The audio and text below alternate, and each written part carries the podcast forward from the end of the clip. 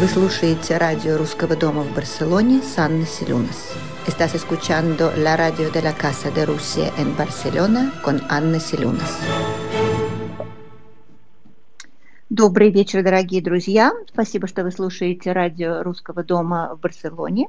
Сегодня у нас в гостях Антон Белов, директор Музея современного искусства «Гараж», музея, который, как мы знаем, является местом, где встречаются люди, идеи и искусство, чтобы создавать историю. Антон, приветствую вас. Добрый вечер.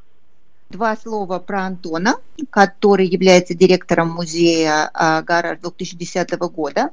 И такой был да, жест, э, по-моему, вполне Э, в стиле всего того, что потом происходило в гараже, да, когда 27-летний э, прекрасный Антон Белов, который до этого закончил Московский институт стали из сплавов по специальности физика, химия процессов и материалов, да, возглавил музей современного искусства прочитала, и мне это очень понравилось, э, что вы сами про себя сказали, техническое образование лучшее. Мой научный руководитель, академик Александр Елютин, говорил нам, моя задача научить вас учиться, чтобы придя в любую область, которая нам интересна, мы знали механику, как изучить ее целиком.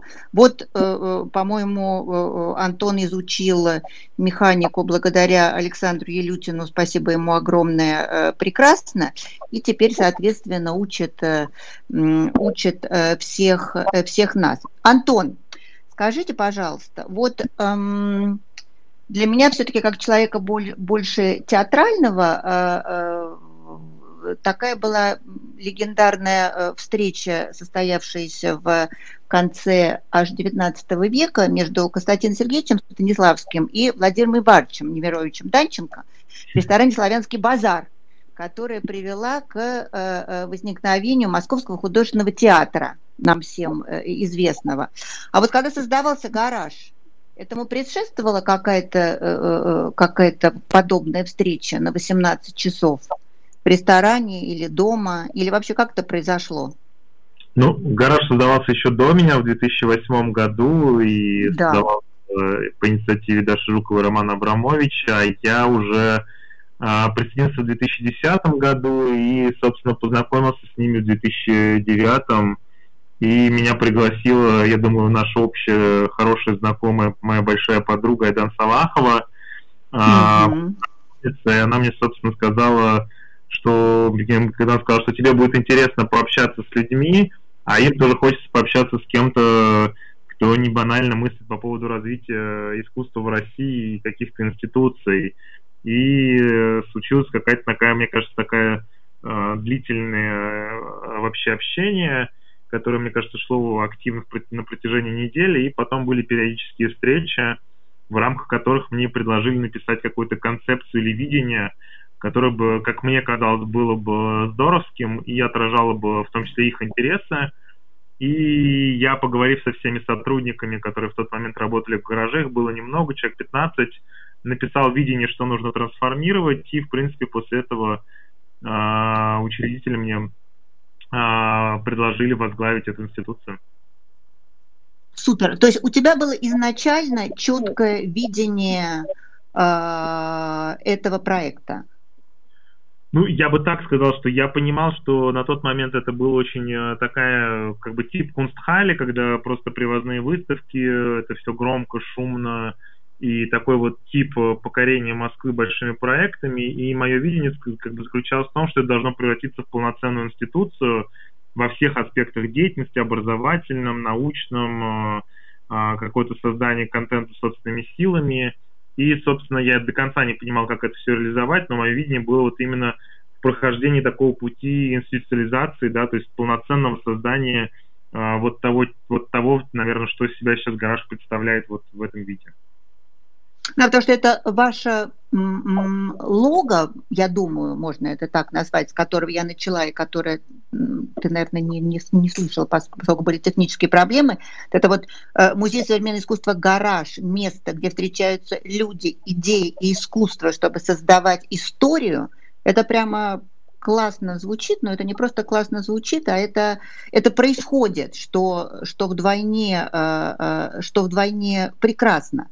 А если мы говорим о современном искусстве в России, вот каково твое мнение? Ты считаешь, что оно достаточно изучено, потому что я как человек, который, в общем, не специалист э, в этой области, но тем не менее люблю и активно общаюсь с, там, здесь, э, там, да, с разными деятелями и так далее. Все равно у меня такое впечатление, несмотря на то, что в России я все-таки 20 лет не живу, но тем не менее, все равно все в России посматривают на Запад до сих пор, да, вот, вот, вот на Западе круто, да, а у меня ощущение, что э, э, в России на самом деле не менее круто, но просто э, э, вот эта крутизна, она по разным причинам, очень разным, там многие нам известны, какие-то там тебе известны, мне нет, э, оно не очень известно. Да, то есть вот как бы вот известные, э, ну вот кого народ знает, да, там условно говоря, актеры, ну, э, телек, ну, конечно, телек, да, все, что с ним связано. Ну, режиссеры туда-сюда и писатели. А вот современное искусство, да, как-то все равно немножко оно остается где-то сзади чуть-чуть. Я вот права, не права? Ну, я бы сказал так, что, конечно, это по факту так и есть, но это потихонечку меняется, и тут множество аспектов, на самом деле, которые там, ну, и можно их по-разному воспринимать, но даже если бегло взглянуть на это все, то понятно, что для там большого восприятия искусства нужны там аукционные рекорды, да, это сразу привлекает внимание, а это, соответственно, сильный рынок. Потом люди должны там, э, ну, то есть в Москве, например, есть проблема до сих пор, что большие коллекционеры не пускают к себе домой. Хотя во всем mm-hmm. мире куда-то, и коллекционеры будут сразу вас пускать домой, и в этом и смысл как бы развития, что они продвигают художников, которых собирают, но потом понятно, что если вы там посмотрите еще два года назад э, э, журналы по оформлению интерьеров или сайты, везде были бы либо пустые стены, либо много, какие-то многосложные стены с какими-то панелями, то вот буквально там, не знаю, полгода назад случился перелом, э, начали фотографировать искусство и подписывать, что это за художники, из каких они галерей, и даже стали брать на съемки люди теперь в аренду искусства, чтобы была не голая квартира.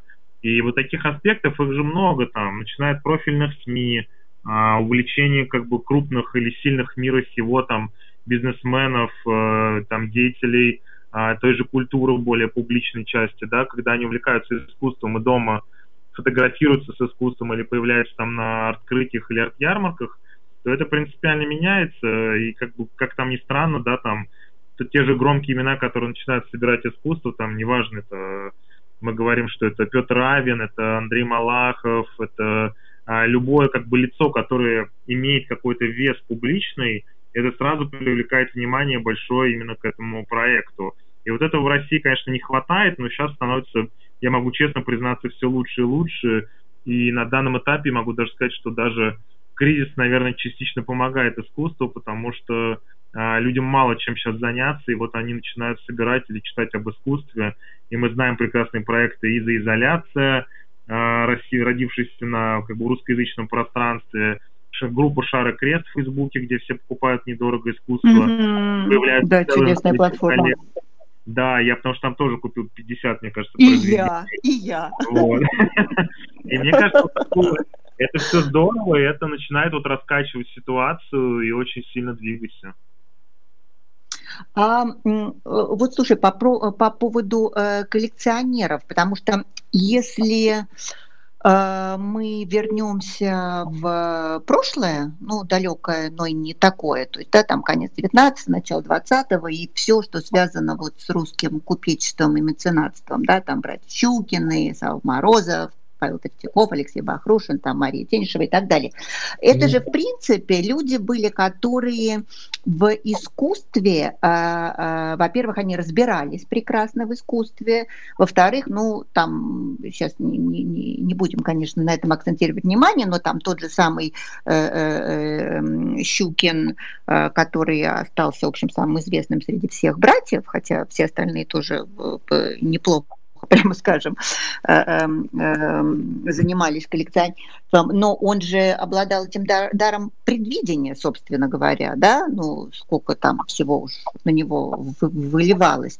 А вот сейчас что происходит? Потому что ты упомянул, да, там людей э, состоятельных, ну, там, ну, только три фамилии существует, как мы с тобой знаем, гораздо больше, э, и э, персоналей известных и менее известных, которые забираются, собираются коллекционировать а вот э, всегда ли присутствует по, по твоему мнению вот это э, э, видение ситуации, или это в основном происходит вот, вот мне понравилось, я это купил, или, или что, или как?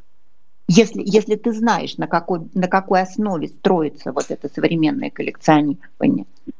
Это же можно по-разному смотреть. Это понятно, что начинает все как бы с украшения помещения, да, потом это переходит в какое-то такое собирательство. Коллекционирование, это понятно, это, наверное, такое уже третья какая-то стадия, когда уже из момента ты украсил всю квартиру, начал собирать что-то, и вот в какой-то момент ты начинаешь думать о концепции коллекции, о ее видении, и, например, ты уже может быть, что-то тебе нравится визуально, но ты хочешь купить что-то другое, потому что оно подходит твоей коллекции. А потом вот э, то, что вот ты описываешь про Щукина, например, да, вот этот вот э, э, феномен заглядывания вперед, uh-huh. это удивительный феномен, и если понаблюдать внимательно, это такая уже высшая стадия коллекционера, который а, готов а, смотреть и покупать вперед своего вкуса. Это на самом деле очень сложная как бы механика, потому что тот же Щукин, если ну там а, а, внимательно присмотреться к нему, да, то есть там помимо описания, что некоторые работы он просто сначала долго тренировался, чтобы самому привыкнуть. Там же интересная история, что он даже семье часто не показывал работы, пока да. сам привыкнуть и как бы а, познать их. И это со многими коллекционерами большими происходит, которые такие как бы, э, которые может как дар предвидения или что-то, но они действительно пытаются покупать, собирать или даже интересоваться тем искусством, которое по их вкусу сейчас им кажется каким-то бредом или не, ну, а, неинтересным или неправильным, но они тренируются и пытаются понять, что вот это, наверное, завтрашний я бы вот это принял. И они берут вот это на опережение, чувствуют и можно сказать, искусственно тренируют там свой глаз и вот свой орган восприятия искусства. И, конечно же, это очень сложно, так если формально подумать, э, это постоянная работа над собой. То есть это не просто купил картинку и радуешься, да, а это действительно попытка преодолеть себя и продвинуться вперед. И, как ни странно, это вот э, случается не со всеми коллекционерами, и это как бы требует от тебя не, как сказать, не меньшего там вложения силы труда, чем там почитать книгу о художнике, а даже, наверное, большего, потому что тебе нужно всю свою там систему координат э, эмоциональную переделать, потом этические какие-то, да, ограничения, а потом там преодоление там а, общественного вкуса. То есть это все требует очень больших э, таких э, движений там души, сердца, ума и в том числе социальных. А вот скажи мне, продолжая эту тему, да, сейчас мы просто говорили о прошлом, ну, сейчас нам об этом легко говорить, э, э, поскольку прошло э, много-много десятилетий, и история расставила все на свои места, да, поэтому сейчас мы как бы спокойно называем имена одних, а имена других канули в лету. Даром предвидения мы не обладаем, машины времени мы не имеем, э, чтобы оказаться там в конце, например, нашего века сейчас и оценить важность и значимость происходящего. Тем не менее, вот по твоему мнению, э, из э, современников наших кто войдет в историю? И вот следующий вопрос э, сразу же из этого, э, который у меня возникает и вытекает, э, потому что я его себе создаю очень часто, когда я сталкиваюсь с современным искусством и хожу на разные выставки, вернисажи или арт-ферии и так далее. Иногда у меня возникает ощущение, что вот то, что я вижу, это какой-то, ну, лажа какая-то вот, вот так, такой э, не, непонятно за счет э, чего э, этот человек здесь оказался, там привлек больше или меньше внимания, часто это бывает разово. То есть вообще в принципе, да, вот все, все ли по твоему мнению, что даже сейчас известно те имена, вот действительно ли они достойны э, занять это свое место в э, этой книге под названием «Современное искусство» или мне кажется, тут вопрос он чуть сложнее. Если смотреть историю, то всегда любое, как бы, то, что мы сейчас с вами видим музеем, это отобранные жемчужины, там, я не знаю, да, из всего того мусора, который производился. И на самом деле, если мы там посмотрим, э, не знаю, какие-нибудь времена, выяснится, что художник, которого мы сейчас считаем там великим, а, он, например, стоил дешевле, чем художник, который вот mm-hmm. удачно рисовал портреты богачей там какого-то периода, ну даже сейчас не важно, какого брать периода, да, и а, допустим, мы можем посмотреть, нам кажется, что в это время, я не знаю, там были вот только вот эти художники, да, там, или, а, я не знаю, вот, э, вот такой-то скульптор, и он был только один, и вот еще два там вокруг него. А на самом деле этих скульпторов было там тысячи, десятки тысяч, живописцев было там тысячи, десятки тысяч, просто время кого-то из них отобрало вот этот пантеон, да, там, э, важных, великих, а кого-то нету. И мы с вами должны прекрасно понимать, что часть художников, естественно, канут в лету. Потом часть из них будут опять, э, их достанут музейщики, кураторы, и опять отряхнут и введут обратно в пантеон, потом опять пересмотрят.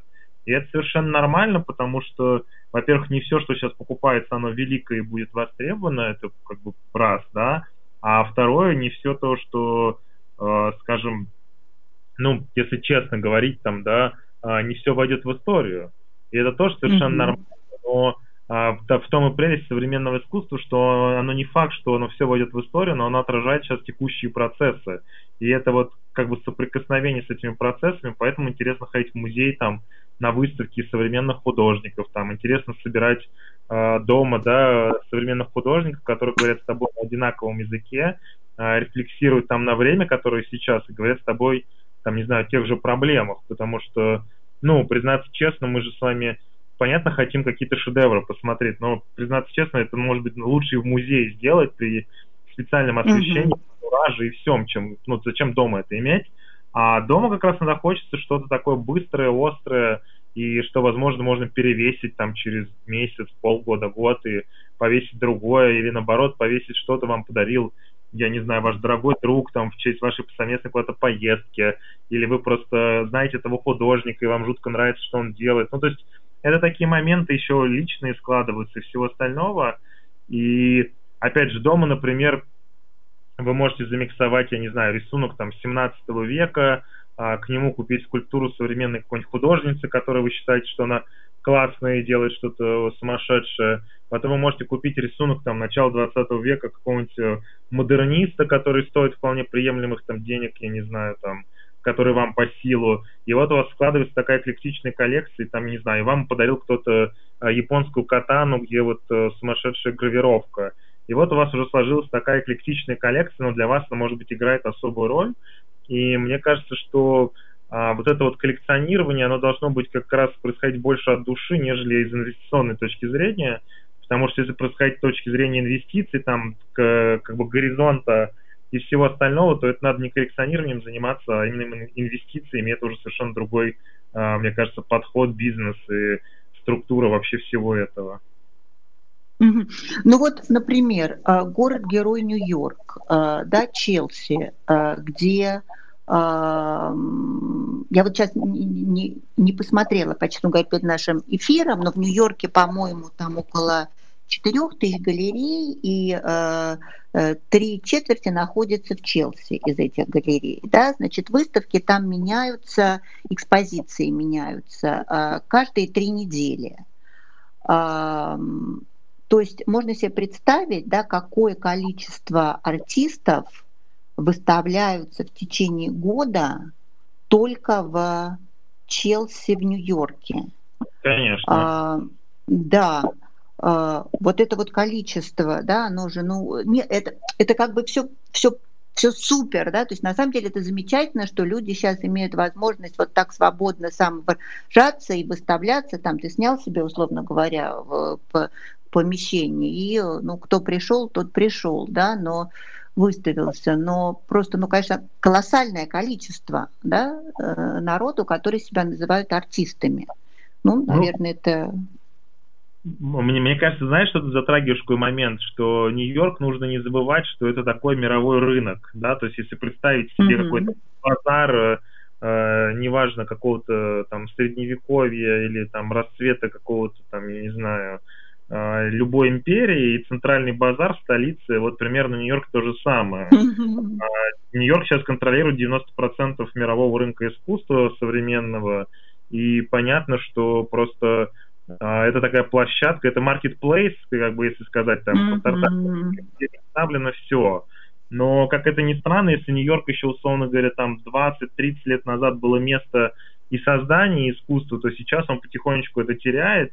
И, как ни странно, а, сам арт-мир, он расползается сейчас по всей планете, а арт-рынок остается в Нью-Йорке. Нью-Йорк да. такой точкой продажи, просто вот куда привозят на потребу публики, неважно что. Вот хотите такое, вот вам э, такое, хотите другое, вот вам другое.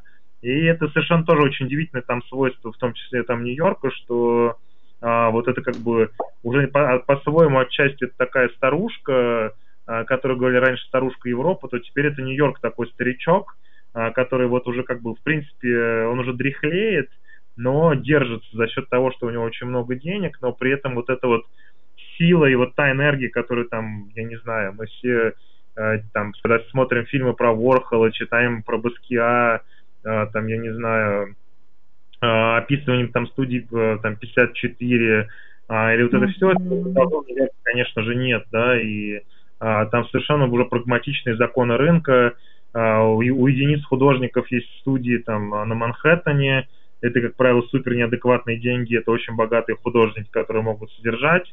А, и в Бруклине, на самом деле, уже художники не могут содержать себе студии. И да, тоже все... уже дорого очень. Конечно, все разъезжаются, очень много людей переехало, ну, это честно надо признать, а, а, в Европу. Берлин очень много на себя сагрегировал. Mm-hmm. Греция сейчас э, делает супер предложения для художников там с польготными арендами и покупками достаточно крупных пространств под студии. И, в принципе, это тоже логичный процесс, который происходит. Ну, и давайте не забывать, что, условно говоря, сейчас второй аукцион в мире после, по-моему, Сотбис или Кристи стал Поле, или третий mm-hmm. э, в Китае, и рынок потихонечку тоже становится более-менее национальным и перекачивается. А сейчас после Брекзита, когда финансовая столица, я думаю, частично переедет во Франкфурт, э, рынок Германии тоже активно начнет расти. И я думаю, что Нужно, опять же, не забывать про растущую Южную а, Латинскую Америку, которая испаноязычная. Мы не должны забывать про Африку, которая так или иначе будет сейчас потихоньку расти. И это все будет совершенно размывать все больше и больше вот этот арт-мир, а потом потихонечку менять ситуацию на арт-рынке. Ну, а возвращаясь к, к музеям все-таки, э, вот, э, к, к, твоему, в частности, музею, гаражу, потому что такое количество предложений, оно, естественно, э, возникает, потому что, безусловно, есть потребители. Вот отсюда у меня эм, следующий вопрос. 70% а, посетителей гаража Э, молодежь, правильно? Эти даты остались теми же, такими же, да, как я понимаю? Да, да, вот, да. да. Вот что, что круто, безумно, потому что здесь, э, ну, ты это знаешь наверняка, да, конечно, все музеи э, страшно озабочены тем, что как раз молодежь ходит меньше всего, да, и каким образом эту молодежь получить и затащить, это вот прямо все на себе волосы рвут. Э, вот эти... А, а, кстати, а сколько, а сколько человек в год гараж э, посещает приблизительно? А, под миллион человек. В этом году будет, естественно, меньше сильно. А так, ну, это, это вообще понятно. Но это круто, да? То есть, значит, и 70% из них молодежь, это просто вообще роскошно. Э, плюс это молодежь, которую вы еще активно воспитываете, да? Но Э, несмотря на все, все эти вот многочисленные, бесконечные, какие-то роскошные просто программы, потому что э, поскольку я за вами слежу и читаю, и, и слушаю и так далее, то, ну, конечно, э, вот одна из причин, почему хочется приезжать в Москву, это чтобы, конечно, посещать э, да, гараж, хотя спасибо интернету, потому что, конечно, многое можно все это следить и сейчас. Но тем не менее, вот эти люди, ваша публика основная, ты считаешь, что они понимают реально, что они смотрят? Или это, что тоже на самом деле очень круто, что гараж э, просто такое модное место, оно есть, очень модное место, да, включая там кафе и так далее, и так далее, куда вот э классно прийти, э, заодно и посмотреть и сказать, я вот только что из гаража, или завтра иду в гараж, или вчера был в...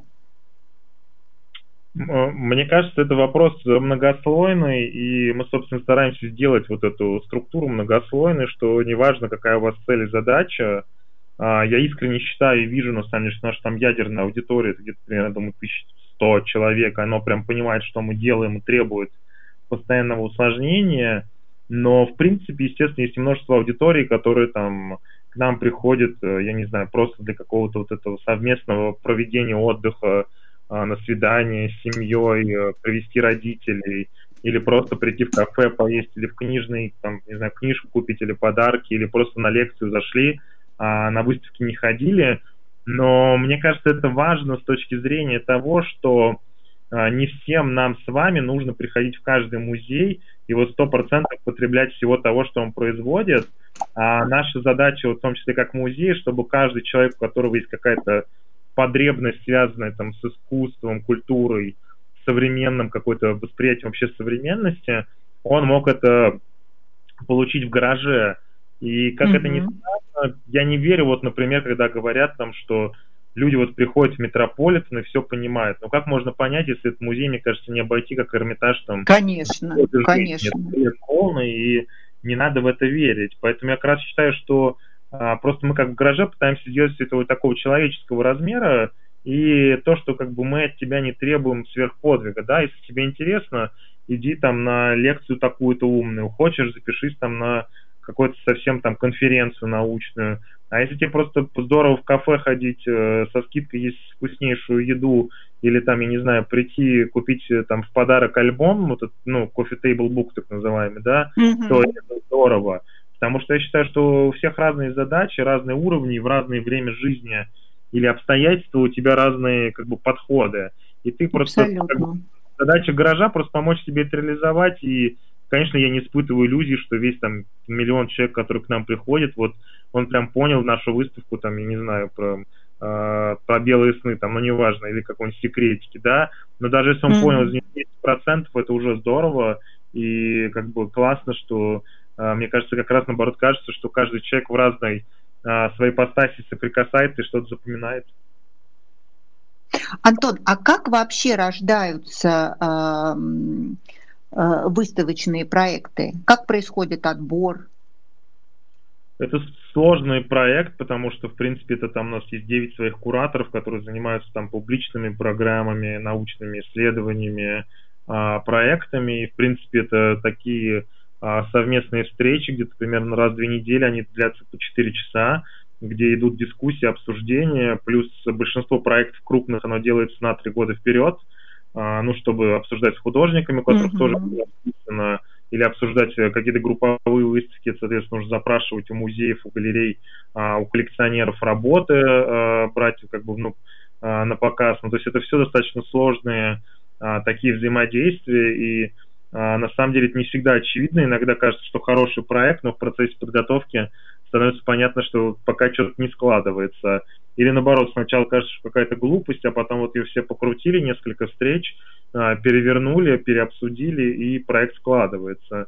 И это, в общем, такая достаточно коллективная большая работа, которая требует там, ну, усилия, сказал, всех членов команды, там, даже иногда я прихожу, то есть, ну, я прихожу на каждую встречу, но мне приходится тоже участвовать и там говорить, например, что они могут быть недостаточно смелые, или наоборот говорить, что это слишком провокационно, давайте, допустим, если все-таки настаиваете на таком формате, давайте создадим, значит, образовательную программу вокруг, очень сильную, чтобы сделать это как дискуссионный площадь, ну, эту идею дискуссионной.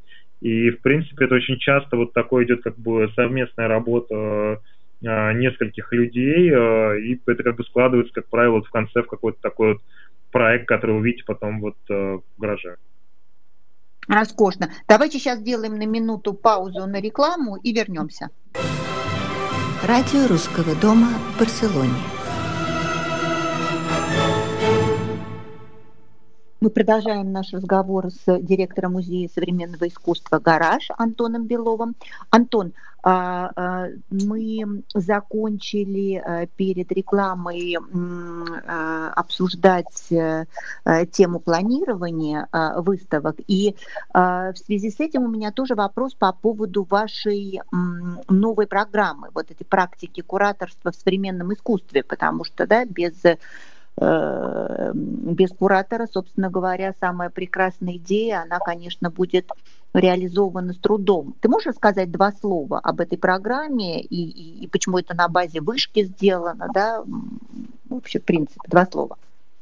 Э, ну, это такая была достаточно долгий путь. Я, как человек, который сам учился в аспирантуре, в принципе, склонен к какой-то академической деятельности, столкнулся с тем, что нету академического практически никакого знания в сфере современного искусства, которое бы развивалось. И мы долго искали партнера, несколько лет, и вот в итоге мы договорились с вышкой, нам показалось это самое комфортное.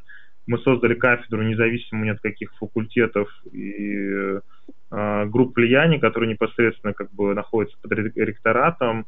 И вот так повезло, что мы запустили магистратуру э, про эти практики. И самое главное, что она происходит на базе гаража, вся практика, э, много теории, и они все как бы задействованы в гараже и внутри работают с сотрудниками, учатся у сотрудников, э, и это создало такой достаточно интересный прецедент, что это, в принципе, платная магистратура, на которую конкурс один из самых высоких в университете. И точно то же самое мы запустили майнер, это раз в неделю для бакалавров, они должны выбирать не по специальности, какой-то курс, э, э, и мы тоже читаем для них. И у нас тоже, опять же, выяснился самый большой конкурс по университету, желающих попасть к нам, что, okay. мне кажется, говорит, конечно, что вот этот вот интерес к современному искусству, к самому бренду и проекту «Гараж», он большой, и здорово, что мы создаем вот такие интересные моменты. А вчера мы вот мы еще запустили научный журнал а, с его сайтом, и потихоньку создаем такую научную школу. Так что, надеюсь, в следующем году мы запустим аспирантуру, и будем выпускать э, уже кандидатов, там, не знаю, PhD, как бы по-английски, ну и там докторов, если говорить там в английской терминологии. Потрясающе, поздравляю вас. Это просто вообще, конечно, Спасибо. количество всего, что вы делаете, и, и разнообразие. Вот это, конечно, меня э, скажу по-честному, ну, по, помимо там выставочных проектов и научных проектов, меня как-то очень э, затронуло вот э, две, две истории ваши. Первая – это вот «Гараж доступно», да, когда это для посетителей там, с разными формами инвалидности, там, глухие, незрячие и, э, и так далее. И э, вот то, что связано с экологией. Вот такие две, две темы, которые Вообще, собственно говоря, до недавнего времени в России это были практически ну, экология там запретной не была, но просто как-то, ну, не была второстепенной, а все, что касается с, э, там, инвалидов и, и, э, и, и же с ними, то я помню, когда переехала в Испанию, то я вообще была удивлена, когда я на улице все время встречала, на улице, в музеях, там, в транспорте, в ресторанах, да, Э, людей на инвалидных колясках или экскурсии целые, да, там люди э, там с особенностями интеллектуального развития, да, потому что это все в России этого не, не, не видно было, это было стыдно, что ли, да, наверное, я не знаю, потому что не, пока, не, не показывалось нам это. Э, вот эти проекты, они приходят как? Они возникают, все это возникает в твоей голове или ну, Есть тут трудно. Еще люди хорошие. Я бы сказал так, что это какой-то кумулятивный эффект работы организации, потому что, естественно, я как бы концентрирую это просто все у себя и довожу, наверное, до формулировок, когда там, что нужно создать отдел и продвигать это как отдельную историю, или собираем рабочую группу. Но, в принципе, как-то ни странно, мы потихоньку всегда нащупываем эти проекты все где-то в течение года или чего-то, например, как инклюзивный, да, там вот отдел по работе и мы как бы что-то делали проекты, но всегда очень нерешительные. И вот после открытия здания в 2015 году я такое волевое решение принял, говорю, давайте соберем отдел, вот, все, все сомневались, сопротивлялись, но в итоге как бы я настоял, говорю, нет, нам нужен отдельный отдел, который бы занимался только этими проектами. И мы, в принципе, на данный момент, наверное, самый большой отдел по работе а, вот с людьми с инвалидностью и людьми с миграционным опытом. Это у нас 7 человек в штате. То есть это работа с людьми по глухими по слуху, по зрению, а, соответственно, слепыми, слепоглухими, с ментальной инвалидностью – и сейчас еще люди с миграционным опытом, и это, соответственно, гигантская инфраструктура, которая изначально там делает что-то в гараже, э, конференции, создает жесты новые для русского жестового языка, э, которая воспитывает целую группу переводчиков, которые создают свою компанию, возят сейчас по 10 музеям Москвы уже программы. Э, это множество там создания там стандарта тактильных моделей для всего там русскоязычного там сообщества на постсоветском пространстве. И это, в принципе, большая такая большая работа, которую вот уже как бы я запустил когда-то и просто иногда поддерживаю, чтобы они не останавливались, потому что понятно, например, что там по людям с миграционным опытом это было большое давление с моей стороны, потому что всем казалось это неважным, а когда мы посмотрели статистику и выяснилось, что в Москве как минимум 2 миллиона человек э, находится э, вот просто в моменте, которые э, просто мигранты вот э, там последнего там года двух-трех, а, они просто как бы как понаехавшие говорят. Или в этом году мы начали внутреннюю работу, мы, как правило, всегда начинаем работу вместе, ну, с самих себя, а потом уже, соответственно, вовлекаем вне. И в этом году мы, например, начали э, тему с э, проблемой ВИЧ э, и СПИДа, и тоже внутри mm-hmm. себя как бы делаем лекции, какие-то эти, э, сами пошли сдавать тесты, изучать, как эта проблема работает, чтобы уже а, в этом году какие-то сделать вовне и в следующем году уже активнее участвовать а, в обсуждении этого вопроса, в том числе через художественные какие-то проекты или участие там в Всемирном дне борьбе с а, ВИЧ-СПИДом.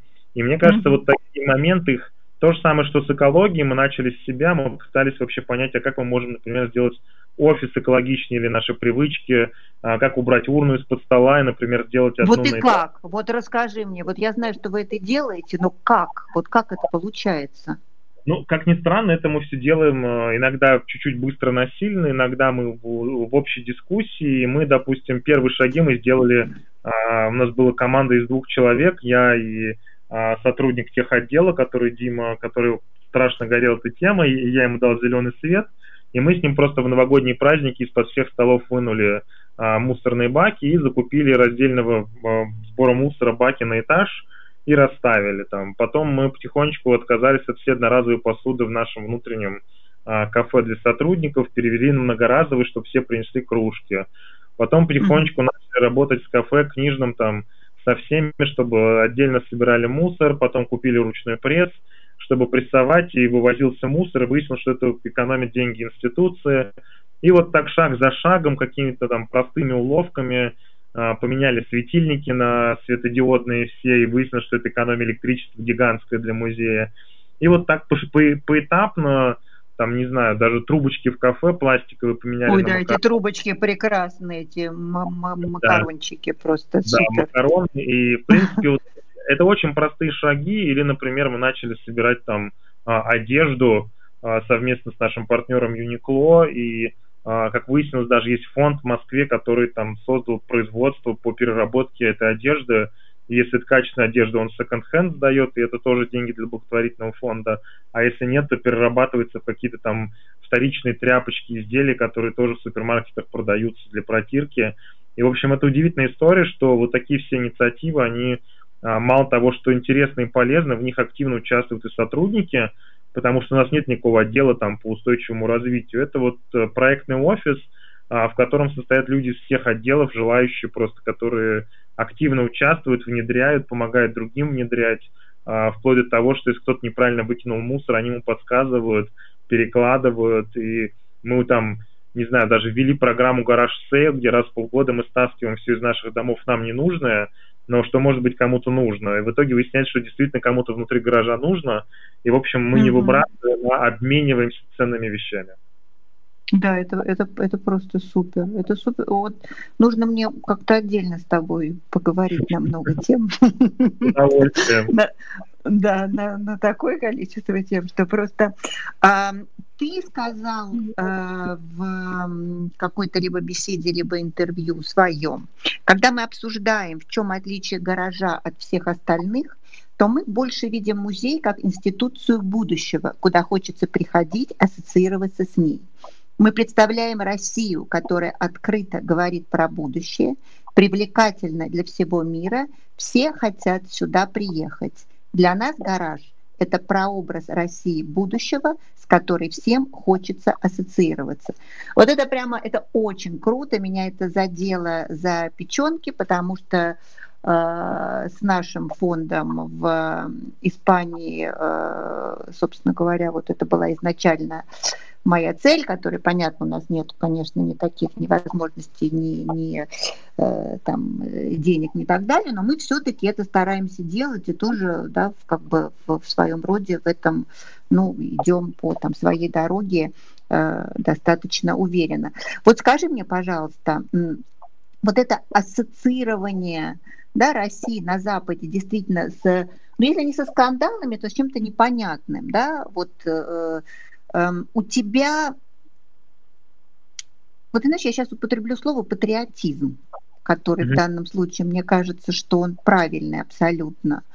А, вот присутствует, когда ты присутствовал, когда ты за этот проект взялся, ведет ли он тебя там сейчас, да, вот это желание, чтобы помимо того, чтобы непосредственно в искусстве продвигать продвигаться, чтобы еще и действительно э, понимали, что в стране-то есть много хорошего и звонкого, и люди есть замечательные. Да, не все санкции. Я думаю, конечно, есть. Я в каком-то плане, наверное, самый большой патриот такой, э, можно даже сказать, иногда оголтелый, потому что вот, особенно если я выезжаю куда-то там в США или куда-то, я просто становлюсь безумным патриотом России и просто ее рекламирую как бешеный хотя внутри страны могу быть достаточно критичным там и к власти, и к действительности, и к процессам, и к обществу, и к себе. Но, конечно же, гараж я вижу, то есть я в том числе воспри, воспринимаю как некоторую такую миссию, которую надо исполнять для того, чтобы страна по-другому выглядела, и э, люди, которые жили в ней, воспринимали это как э, такое, как бы, одно из измерений качества жизни, которое вот э, реализовано в России – не хуже, а часто даже лучше, чем где-то в другой точке мира. И, конечно же, для меня там а, а, любой фактор успеха гаража это, ну, в, в том числе, как бы каждый раз это такая монетка в копилку а, успеха России, какой-то ее там а, идеи, или точнее сказать, даже не идеи, а я всегда, как бы, любое государство считаю, что оно успешно ровно тогда, когда оно заботится о человеке. А, mm-hmm. И вот человек когда он находится в центре интересов государства, да, там не абстрактные выгоды, политическое влияние или что-то, да, то есть э, тогда для меня это важно, потому что я не знаю, то есть мы можем сколько угодно говорить о чем угодно, что мы там важные, великие, но я вот считаю, что важен человек, и как бы для меня это всегда пример, вот если мы заботимся о человеке, я считаю, что гараж заботится о человеке, а, то это вот фактор важный, и как бы он ведет как бы к успеху и организации, и меня как менеджера, ну, то есть как бы как руководители этой организации, и посетителей гаража ведет к какому-то там движению вперед, и Москвы как города, и страны там, и вообще русскоязычного мира а, вперед. И мне кажется, что а, победа вот эта вот а, какая-то некоторая а, патриотическое во мне, конечно, присутствует, но я, я в этом не вижу ничего плохого, я наоборот считаю, да что... Да нет, это круто, это, это замечательно, что же это да. плохого? Мне кажется, что вот этот вот момент, как бы, что гараж это как раз э, такой проект глокал, да, когда это локальный как бы контекст и контент э, положен, переведенный для мира в глобальном языке. И тем он интересен, успешен и, наверное, привлекателен, в том числе для людей извне, которым интересуются и хотят сотрудничать, потому что вот это такой уникальный какой-то проект, который, ну, я вижу, что он распространяется в том числе и в России, влияет очень сильно на все культурные, федеральные, частные, а, музейные институции и сподвигает их на совершенно новые и важные шаги с моей точки зрения. Безусловно. А скажи, пожалуйста, продолжая немножко эту тему, у вас же есть эти карточки замечательный гараж, да? Да, программа лояльности, ну, вот как бы аналог там membership программ каких-то. Угу. Да, есть такая программа создана. Сколько там? Больше пяти тысяч, да, насколько мне известно, человек? Да, это больше пяти тысяч по меркам какого-нибудь, я не знаю, там Тейта это ничто, но по меркам России это самая ну, большая программа. Конечно, это да. Поэтому, да. да а, а меценаты, вот если, э, опять же, к, к этой теме поддержки и, и развития, понятно, что там, дай бог здоровья Дарье Жуковой и Абрамовичу, да, но у вас же еще есть 30, э, по-моему, патронов, да, меценатов, 63. которые тоже 63, вас поддерживают, да. Да, это 63 Сколько? человека уже, 63. А, Ага, вот. так. Они растет количество, даже несмотря на кризис, у нас приходят люди и продляются, а, и даже новые прибавляются. Вот, поэтому, в принципе, эта программа успешная. Это разного уровня люди с малым бизнесом, средним и крупным, которые так или иначе решают нас поддерживать. И а, это безумно здорово, потому что они видят смысл в гараже, в их участии там в жизни гаража. И, как ни странно, это приносит, мне кажется, удовольствие им, потому что мы организовываем а, лекции, программы, открытия, выезды, поездки, ну, когда это было возможно, надеюсь, скоро опять возобновим, mm-hmm. в разные там а, фестивали, биеннале и просто поездки по регионам, заканчивая тем, что они, в принципе, действительно активно участвуют в жизни гаража, некоторые из них начинают коллекционировать, а, присоединившись к гаражу там через год, кто-то из них начинает более активно вообще интересоваться современной культурой, но в принципе это действительно обширная программа, и я могу сказать, что мне кажется, гараж в этом плане один из самых таких устойчивых проектов, который уже даже дорос до своего эндаумента, вот в прошлом году создал и активно наполняет его а, деньгами, чтобы потом жить на как бы доход с этого капитала. Ну, это вообще было бы просто фантастика. А сколько стоит membership? Карточка а, ваша? Э, карточка, она стоит там от 3000 рублей, э, по-моему, до 15, а программа патронства начинается там с 500 тысяч рублей до 5 миллионов рублей.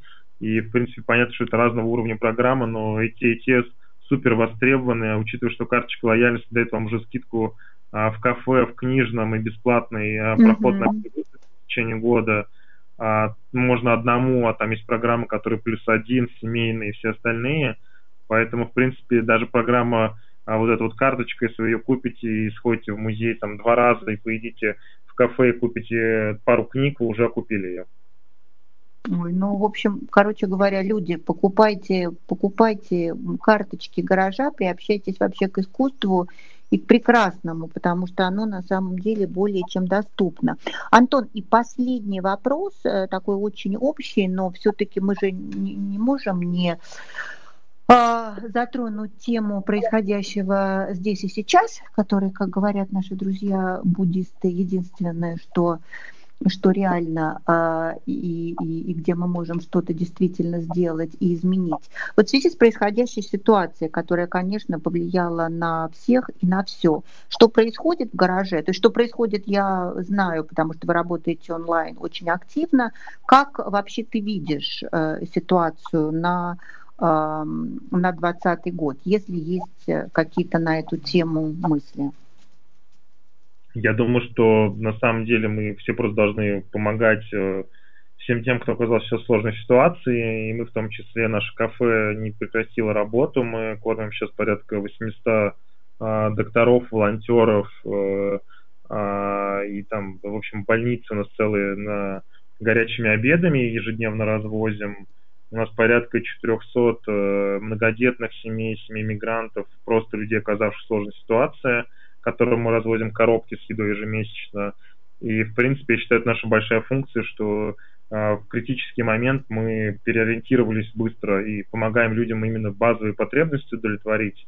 Понятно, что у нас большая программа онлайн, где мы все ведем, курсы, лекции, э, там, я не знаю, рассказы, заказываем тексты, разным философам, теоретикам и ведем все, что можно от экскурсий до теоретических выкладок, а, заканчивая курсами для детей а, с художниками.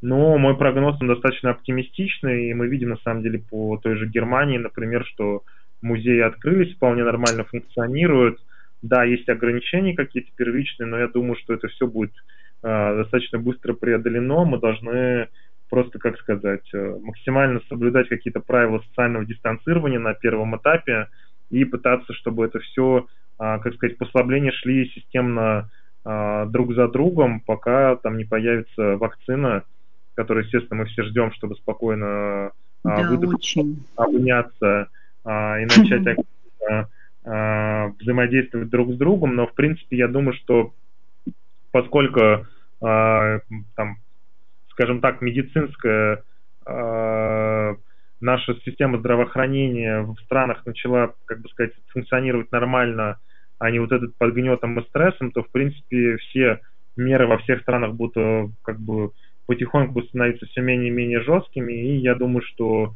э, вот буквально уже вот летом все начнем в том или ином виде функционировать, а с осени а, мы заживем достаточно активной а, выставочной и прочей а, жизнью. И я надеюсь, конечно, что с осени мы начнем уже путешествовать и сможем друг друга увидеть живьем.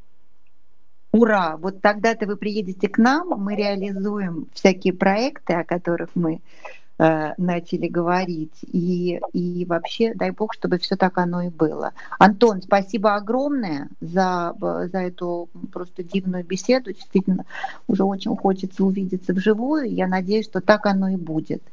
Э, друзья, напоминаю вас, что у нас в эфире был Антон э, Белов, директор Музея современного искусства «Гараж». Здоровья вам всем, спокойной ночи и до встречи. Антон, еще раз спасибо. Вы прекрасный и музей прекрасный.